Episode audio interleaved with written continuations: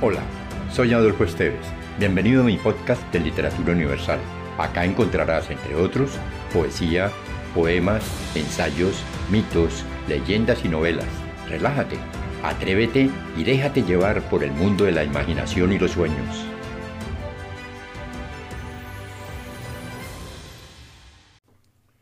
El bloqueo de Murillo Rubiao, narrador y periodista brasileño nacido en Silvestre Ferraz en 1916 y fallecido en 1991. Al tercer día de haber dormido en el pequeño departamento de un edificio recién terminado, oyó los primeros ruidos.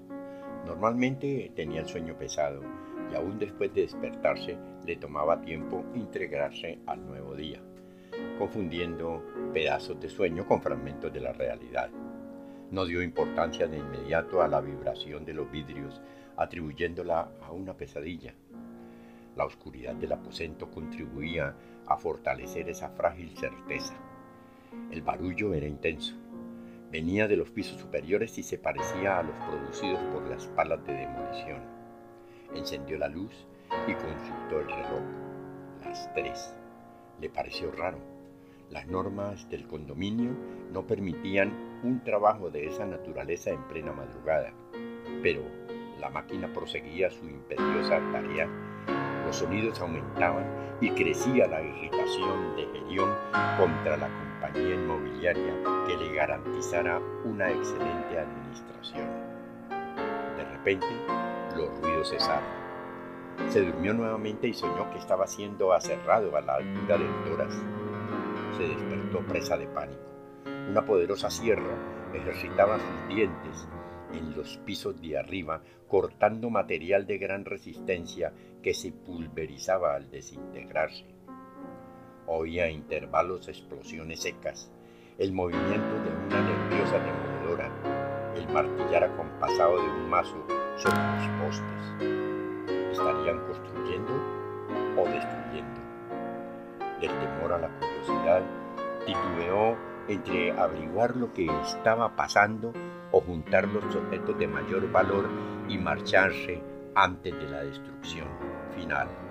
Prefirió correr el riesgo en vez de volver a casa que abandonara deprisa por motivos de orden familiar. Se vistió. A través del oscilante ventanal miró la calle, la mañana soleada, pensando si aún vería otras. Apenas abrió la puerta, le llegó al oído el machacar de varias brocas y poco después estallidos de cabos de acero que se rompían, el ascensor precipitándose a trompicones por el pozo hasta reventar allá abajo con una violencia que hizo temblar al edificio entero. Retrocedió despavorido, trancándose en el apartamento, con el corazón latiéndole desordenadamente. Es el fin, pensó. Mientras tanto, el silencio casi se recompuso oyéndose apenas a lo lejos estallidos intermitentes, el lijar irritante de metales y concreto. Por la tarde, la calma volvió al edificio, dándole coraje a Gerión para acercarse a la terraza y averiguar la magnitud de los estragos. Se encontró a cielo abierto, cuatro pisos habían desaparecido como si hubieran sido cortados meticulosamente, limadas las puntas de las vigas, aserrados los maderos, trituradas las lajas, todo reducido a fino polvo amontonado en los rincones. No veía rastros de las máquinas. Tal vez ya estuvieran distantes, transferidas a otra construcción, concluyó aliviado. Descendía tranquilo las escaleras, silbando una melodía de moda cuando sufrió el impacto de la decepción. Toda la gama de ruidos que había escuchado durante el día le llegaba de los pisos inferiores. Telefoneó a la portería. Tenía pocas esperanzas de recibir explicaciones satisfactorias sobre lo que estaba ocurriendo. El propio portero lo atendió. Obras de rutina. Le pedimos disculpas principalmente por ser usted nuestro único inquilino. Hasta ahora, claro. ¿Qué rayos de rutina es esa de arrasar con el edificio? Dentro de tres días todo se acabará, dijo, colgando el fono. Todo acabado.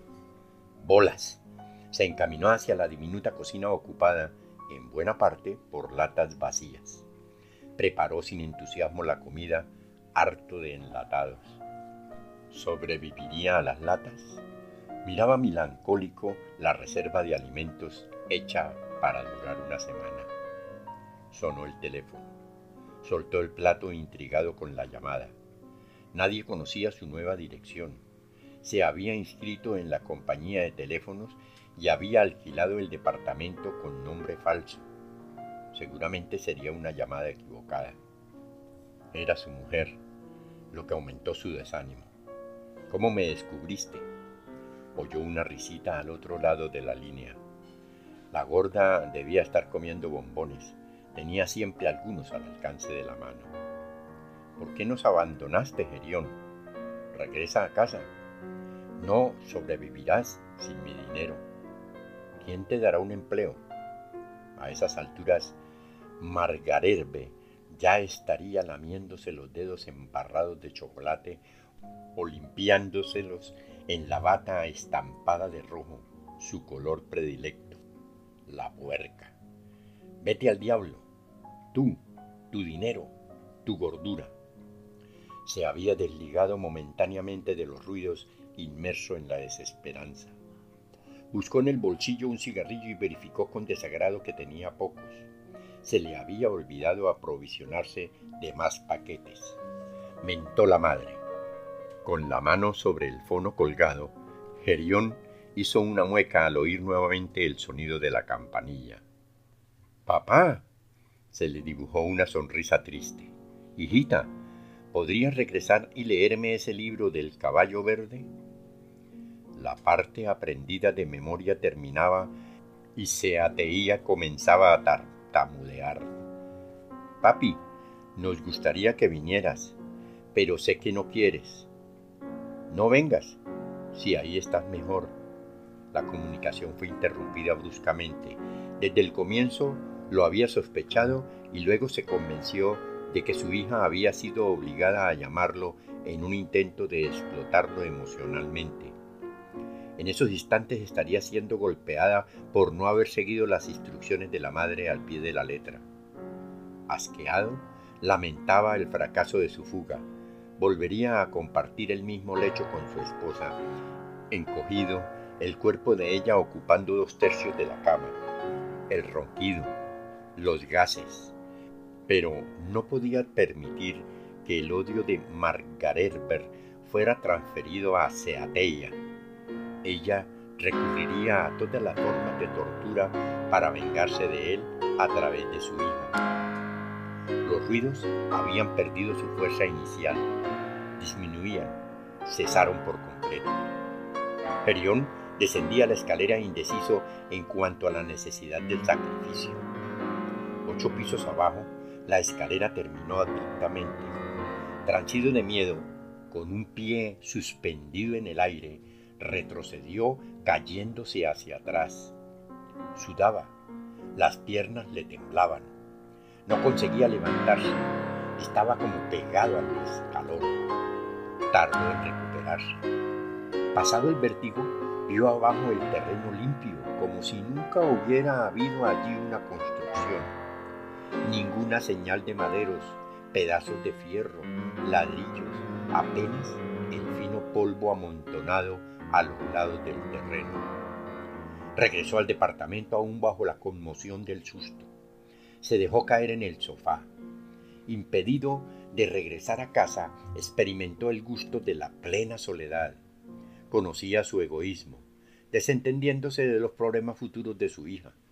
Tal vez la quería por la obligación natural que tienen los padres de amar a sus hijos. ¿Había querido a alguien? Desvió el curso de su pensamiento cómoda fórmula para escapar a la vigilancia de la conciencia. Aguardaba paciente una nueva llamada de su mujer y esperándola surgió en sus ojos un sádico placer. Hacía tiempo que venía aguardando esa oportunidad que le permitiera devolver con dureza las humillaciones acumuladas y vengarse de la permanente sumisión a la que era sometido por los caprichos de Margaretberg, llamándolo a toda hora y delante de los sirvientes parásito incapaz. Escogería bien sus adjetivos. No llegó a usarlos. Una corriente luminosa destruyó el alambre telefónico. En el aire flotó durante unos segundos una polvareda de colores. Se cerraba el bloqueo.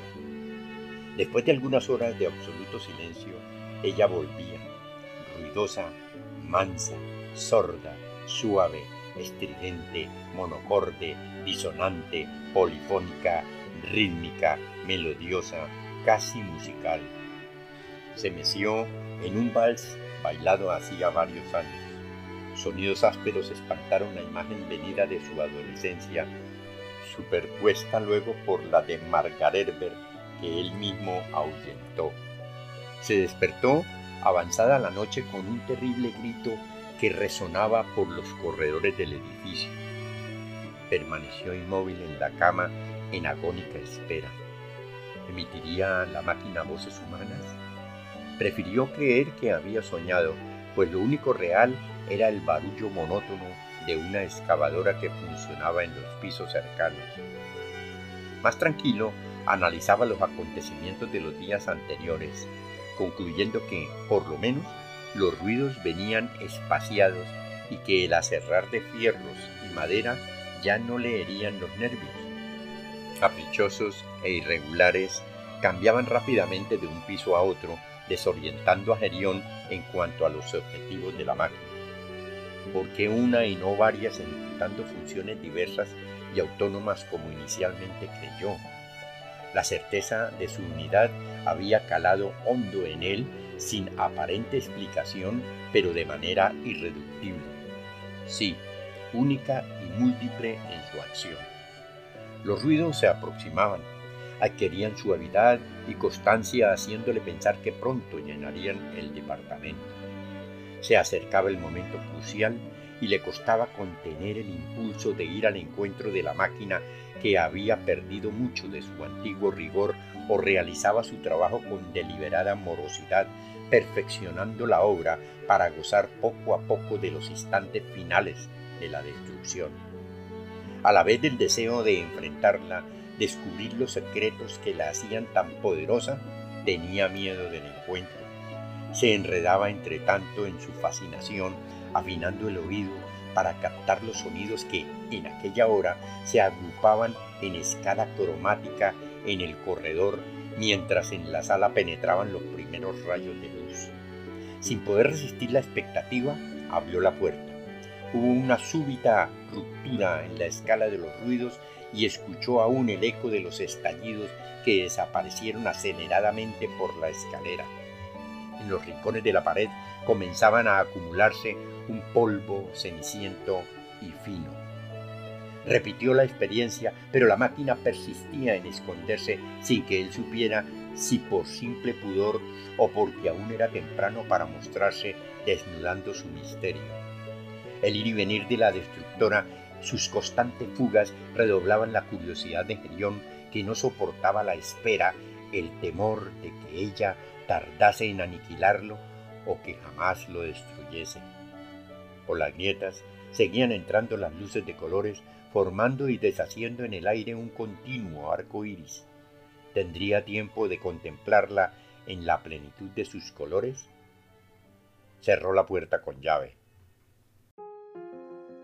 Si te gustó, piensa en alguien a quien también le agradaría viajar en este mundo fantástico y compártelo.